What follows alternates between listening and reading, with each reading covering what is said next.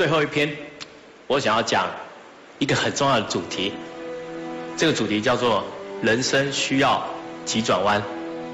二零零二年的时候，我当年二十五岁，那段时间我过得非常的痛苦，非常的迷惘，而且我还梦想想要当一名运动员。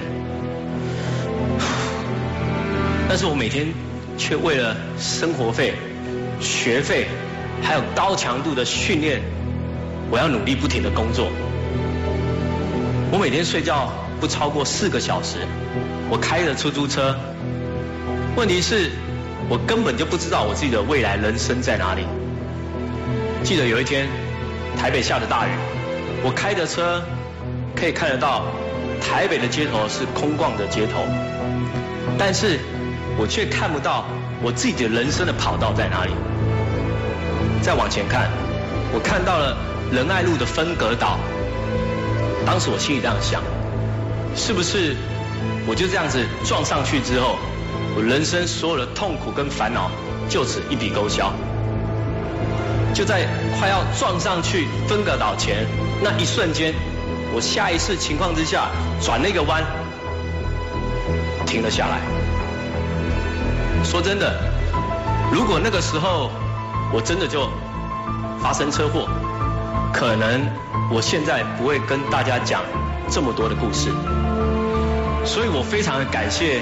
那个急转弯，它不只救了我一命之外，它还开启我对我自己人生不同的解释。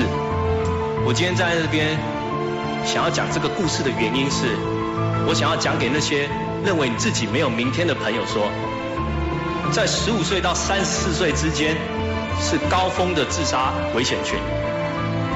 对于一个我才刚刚离开这个高峰危险的阶段的人来说，我非常的了解。这个阶段是最危险，但是也是最甜蜜的一个时光。所以我想要用我的经历跟大家说，人生需要急转弯。当你走到断头路的时候，你要的不是放弃，而是一个急转弯。因为转过弯之后，你一定会看到一条全新不同的跑道，而且一定是一个全新不同的风貌。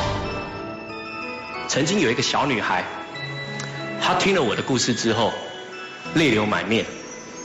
后来我才知道，原来这个小女孩前阵子不久，她所有的家人死于一场火灾。她每天都有好几百万的不同的理由想要离开这个人世间。可是就当他听完我冒险的故事之后，他突然跟我说。